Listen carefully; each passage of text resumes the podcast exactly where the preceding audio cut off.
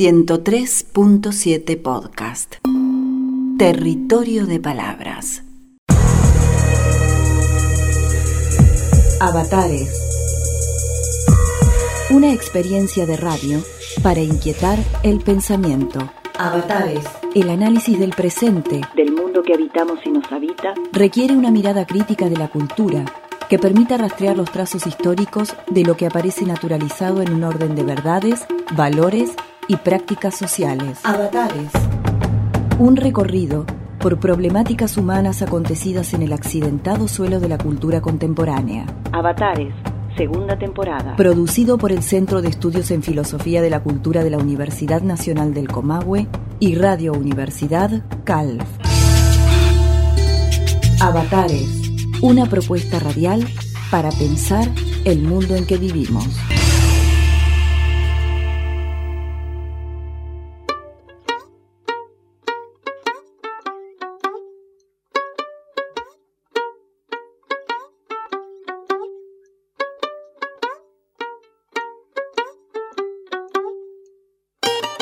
¿Qué gracia es esta de una filosofía de la risa? ¿De qué te reís? ¿De qué nos reímos? ¿Solo nos reímos cuando se presenta una situación cómica? ¿O la risa también acompaña otras emociones? ¿Sos vos o son tus músculos, incluido el corazón y el diafragma, los que te ríen sacudiéndote como a una marioneta desquiciada. No pocos son los autores que han hecho de la risa un problema en serio. Joubert, Descartes, Schopenhauer, Nietzsche o autores más recientes como Freud, Lacan, Bergson, Bataille, Foucault y en un caso más cercano, Macedonio Fernández. Pero ya en la antigua Grecia hubo pensadores que se preguntaron por lo mismo. La risa también fue tematizada por los filósofos de la Grecia clásica. Gelos era la voz correspondiente a risa y geloios significaba lo risible.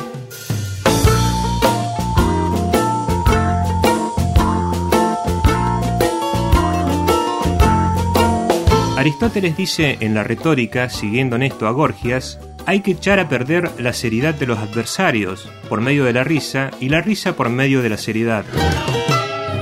Hacia allá vamos. Avatares.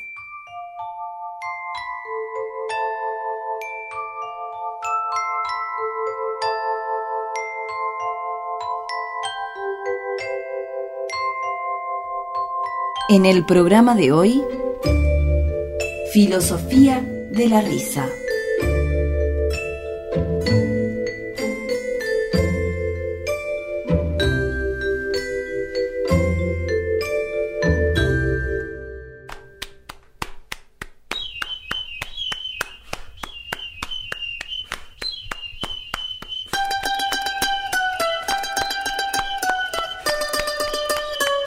Como tantos otros temas adormecidos o enmascarados durante siglos, la risa y el continente de acciones y emociones que la rodea fueron puestos de manifiesto durante el Renacimiento.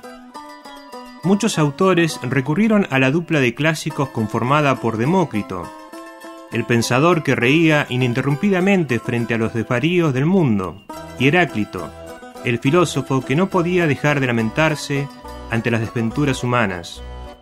La época renacentista se ocupó de manera especial de la tensión insalvable que anida en los sentimientos humanos, abarcando las formas de la alegría, la risa y el sarcasmo, tanto como las experiencias de la tristeza y el pesar, no como emociones totalmente contrapuestas, sino como afectos convivientes. Es así que tanto la risa desenfrenada como la melancolía aparecían como cuadros que merecían atención incluso desde la mirada médica. Del siglo XVI son obras tales como Anatomía de la Melancolía, de Barton, Diagnóstico y Curación de Enfermedades Melancólicas, de Alfonso de Santa Cruz, Libro de la Melancolía, de Andrés Velázquez, entre otros. En muchos de esos análisis sobre la melancolía estaba presente también el estudio de la risa, de sus causas y su funcionamiento, así como de su ausencia en los individuos tristes. El tópico de la risa también aparece desarrollado en el Elogio de la Locura de Erasmo de Rotterdam y en el Tratado del Alma del español Juan Luis Vives, autores cuyas obras se concentran en las primeras décadas del siglo XVI.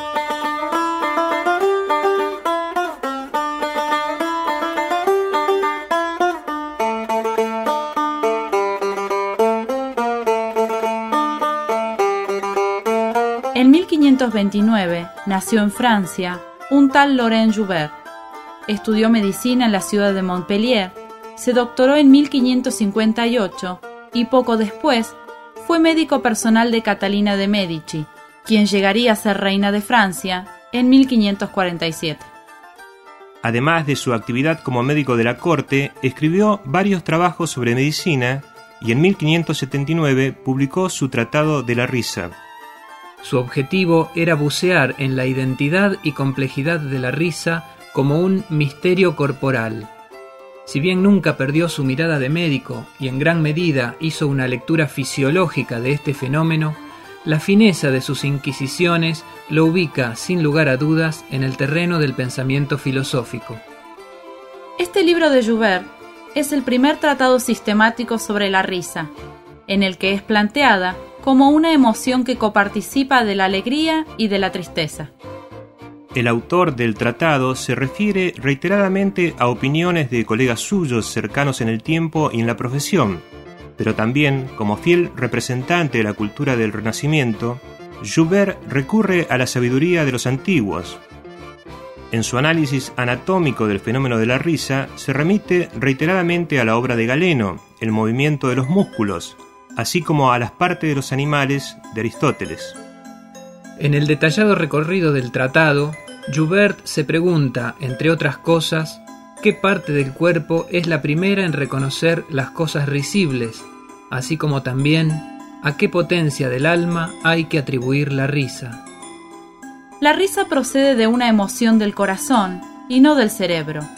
Si bien el cerebro es quien la reconoce, esa emoción no le es propia y por eso no resulta agitado. Joubert considera a la risa como un movimiento natural, por lo tanto involuntario.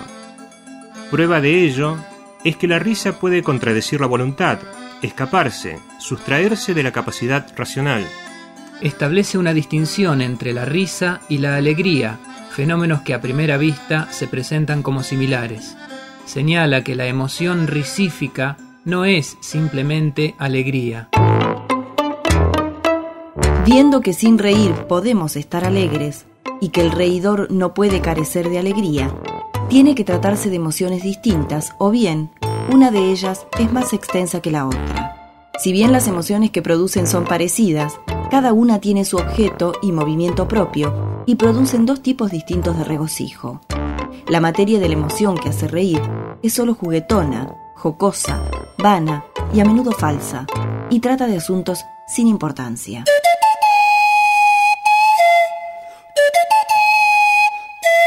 En la alegría, el corazón se ensancha y esparce mucha sangre y gran cantidad de espíritus, por lo cual llegan al rostro señales evidentes del regocijo. Una cara abierta, una frente lisa, clara y tersa, los ojos chispeantes, las mejillas enrojecidas y los labios aplastados que se estiran un poco hacia atrás. En el exceso de alegría reside un peligro, pues se dan casos de personas que mueren de alegría debido a que su corazón libera de repente una cantidad ilimitada de sangre, como es el caso de esa madre que creyendo a su hijo muerto en la guerra, murió de alegría al verlo volver sano y salvo. Considerando que la risa expresa mejor las señales de regocijo que la propia alegría, hasta tal punto que parece mostrar mayor emoción, y que el corazón se agita con la risa mucho más que con la alegría, cabe preguntar cómo es que no se producen más muertes por la risa que por una repentina alegría. A lo que Joubert responde que la emoción que mueve a risa participa tanto de la alegría como de la tristeza, que nace de dos movimientos contrarios, uno de los cuales impide al otro ser excesivo. Cuando un objeto agradable por lo gracioso y triste por su fealdad se nos presenta de repente, el corazón se mueve muy deprisa y de manera desigual, porque quiere llevar a cabo a la vez dos movimientos contrarios, uno especialmente de alegría y el otro de tristeza. No obstante, la dilatación supera a la contracción, dado que en todo ridículo hay más placer que pesar. Con su detallada mirada de médico, realiza también una anatomía de la risa, explicando la secuencia de movimientos que siguen al reconocimiento por parte del cerebro de un hecho risible.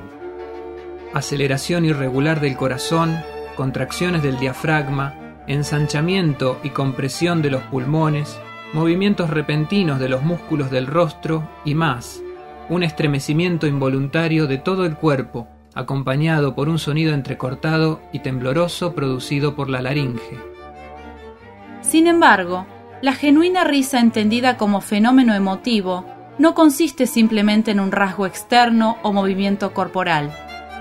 En el Tratado de la Risa, Joubert se detiene a discernir, con un claro sentido clínico, entre diferentes especies de risa que, en principio, clasifica como naturales y contra natura.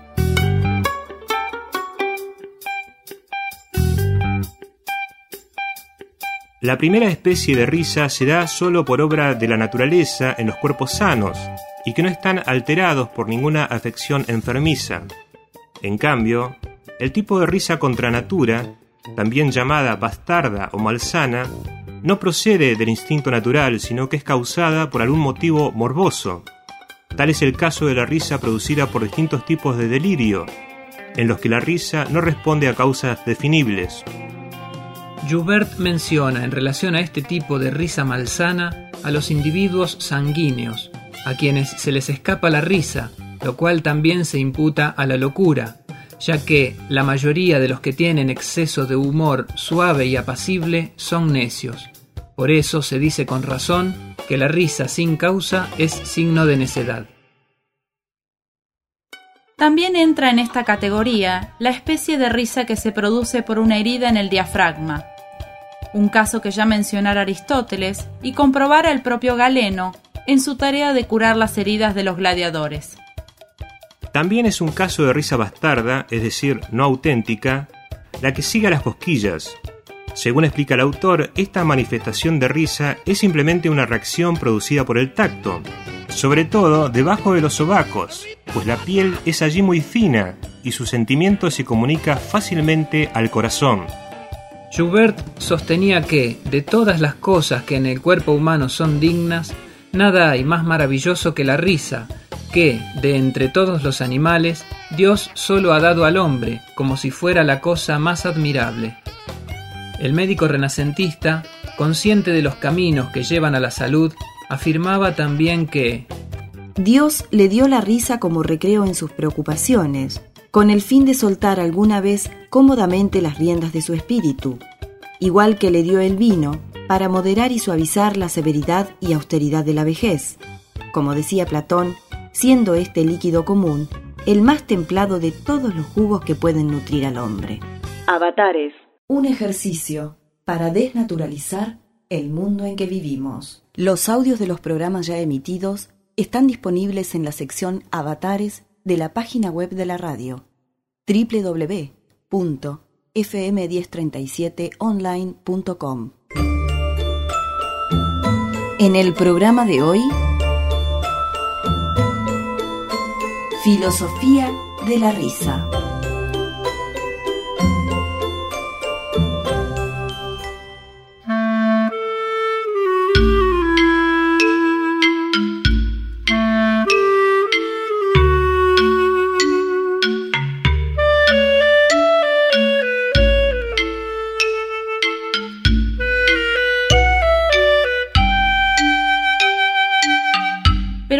No solo debe ser tenida en cuenta como una reacción que el cuerpo produce ante un fenómeno incongruente o propiamente cómico, ni tampoco se agota en una explicación dada en términos anatómicos o fisiológicos.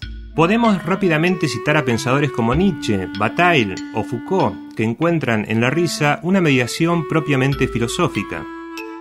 ¿Cómo es esto? Es decir, ¿cómo puede la risa constituirse en filosofía? Sigamos por un momento estos autores. Según Nietzsche, en la mayoría de los hombres, el intelecto es una máquina pesada, sombría, rechinante, que cuesta poner en movimiento. Cuando quieren trabajar y pensar bien con esta máquina, lo llaman tomar en serio el asunto. ¡Oh! ¡Cuán fastidioso tiene que serles el pensar bien! Tal como parece, la amada bestia hombre pierde el buen humor cada vez que piensa bien.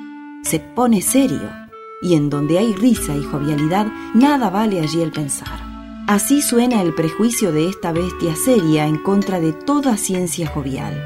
Pues bien, mostremos que es un prejuicio.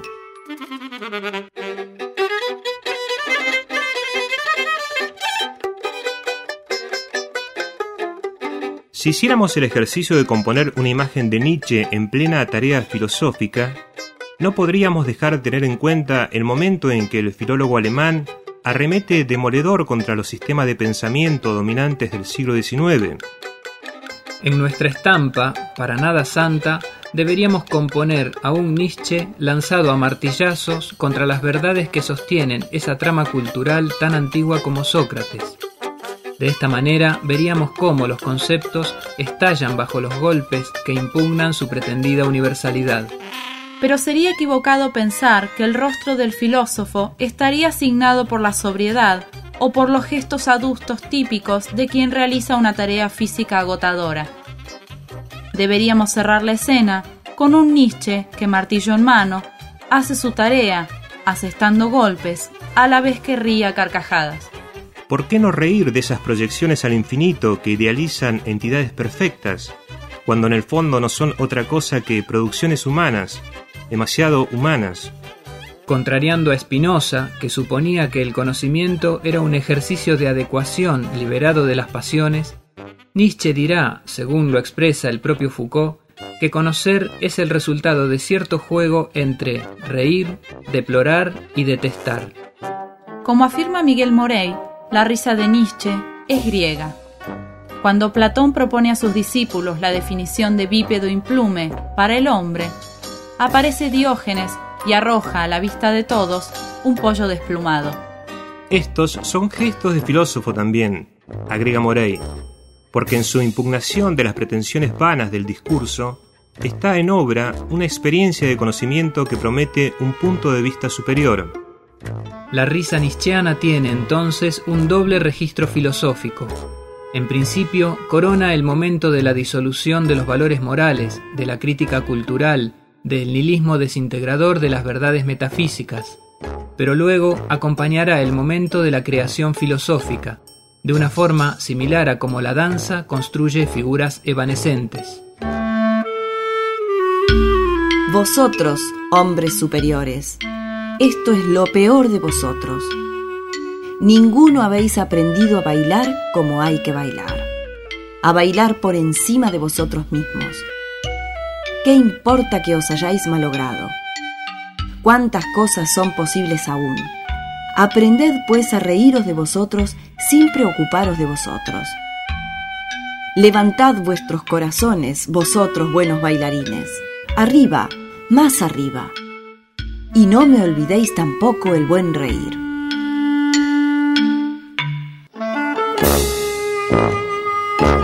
Esta coreografía jovial permitirá al filósofo danzar con sus conceptos de un modo tal que nunca abandonará el plano de lo contingente, es decir, evitará crear sistemas que terminen por postular nuevas verdades absolutas. De este modo, la risa se vuelve apropiada para la elaboración de una filosofía que no dejará capturarse para ser cristalizada, pues la risa no es presa fácil del discurso. Avatares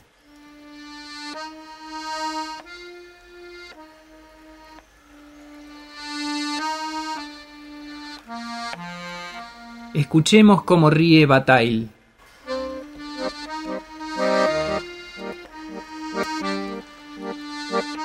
Hace 15 años, quizás un poco más, volvía de no sé dónde tarde en la noche. Tenía en la mano un paraguas abierto y creo que no llovía. Pero no había bebido, ¿no? lo digo, estoy seguro. Tenía abierto este paraguas sin necesidad, sino de aquella de la que hablo más adelante. Era muy joven entonces, caótico y lleno de embriagueces vacías. Una ronda de ideas inconvenientes, vertiginosas, pero llena ya de preocupación, de rigor y crucificantes, me daba vueltas. En este naufragio de la razón, la angustia, la decadencia solitaria, el abandono, la mala ley, encontraban su parte. La fiesta volvía a empezar un poco más lejos. Lo cierto es que esta comodidad y al mismo tiempo lo imposible encontrado estallaron en mi cabeza. Un espacio constelado de risas abrió su abismo oscuro delante de mí. Caí en esta nada desconocida de un golpe. Negaba esos muros grises que me encerraban. Rodaba en una suerte de encantamiento. Reía divinamente. El paraguas descendido sobre mi cabeza me cubría. Me cubría expresamente de este sudario negro. Reía como jamás quizás se había reído el fondo fino de cada cosa se abría, puesto al desnudo, como si estuviera muerto.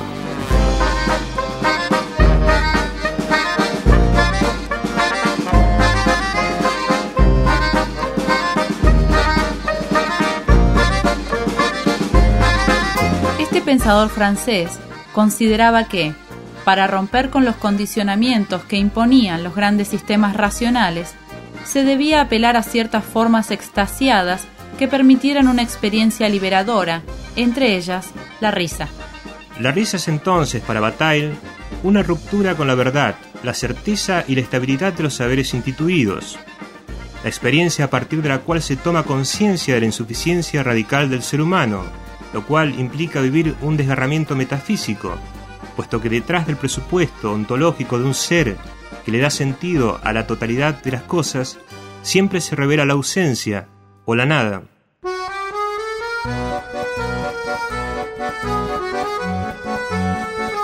Foucault, a su turno, también ríe. A todos aquellos que quieren hablar aún del hombre, de su reino o de su liberación. A todos aquellos que plantean aún preguntas sobre lo que es el hombre en su esencia. A todos aquellos que quieren partir de Él para tener acceso a la verdad, a todos aquellos que en cambio conducen de nuevo todo conocimiento a las verdades del hombre mismo, a todos aquellos que no quieren formalizar sin antropologizar, que no quieren mitologizar sin desmitificar, que no quieren pensar sin pensar también que es el hombre el que piensa. A todas esas formas de reflexión torpes y desviadas no se puede oponer otra cosa que una risa filosófica, es decir, en cierta forma, silenciosa.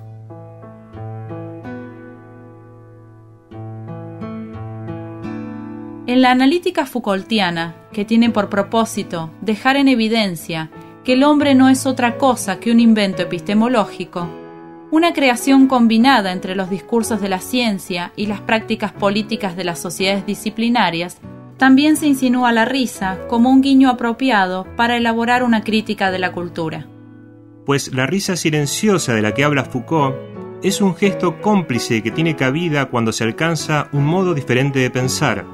Lo cual implica haberse liberado de las determinaciones del discurso antropológico, de esa retórica humanista que concentra en la figura hombre una ficción sostenedora del ordenamiento político e institucional de las sociedades modernas. Como dice Morey a propósito de este tema, se trata del gesto de quien cierra una válvula y corta un flujo, pero a la vez anuncio de la posibilidad de que el pensamiento trasgreda el límite que el discurso le impone a la experiencia. De este modo, movilizados por la invitación nietzscheana, aprended pues a reíros de vosotros sin preocuparos de vosotros, vemos cómo la risa se presenta como una cierta actitud filosófica que es posible adquirir. Tal vez este aprendizaje, como señala Morey siguiendo a Aristóteles, no pueda ser objeto de enseñanza, pues no es algo que se aprende si llega a nosotros a través de los oídos, pero sí objeto de iniciación, toda vez que la capacidad intuitiva misma es la que sufre la fulguración del conocimiento, y el iniciado queda transformado por una visión pero sin recibir enseñanza alguna. Aceptando esta distinción entre objeto de enseñanza y objeto de iniciación, deberíamos decir, según Morey, que la vía de acceso a la experiencia cognoscitiva de la risa está más decididamente del lado mistérico de la iniciación que no de la enseñanza verbal. Y en otro momento agrega, se trata de algo como un aire nuevo, un novísimo grito, aprended a reír, que viene a enfrentarse a las sempiternas, monótonas letanías del aprended a morir, como el anuncio de un nuevo objeto de conocimiento, de un nuevo camino de conocimiento, de una nueva experiencia de conocimiento. Acogida en un discurso que pretende dar cuenta de ella, la risa acaba siempre por escapar.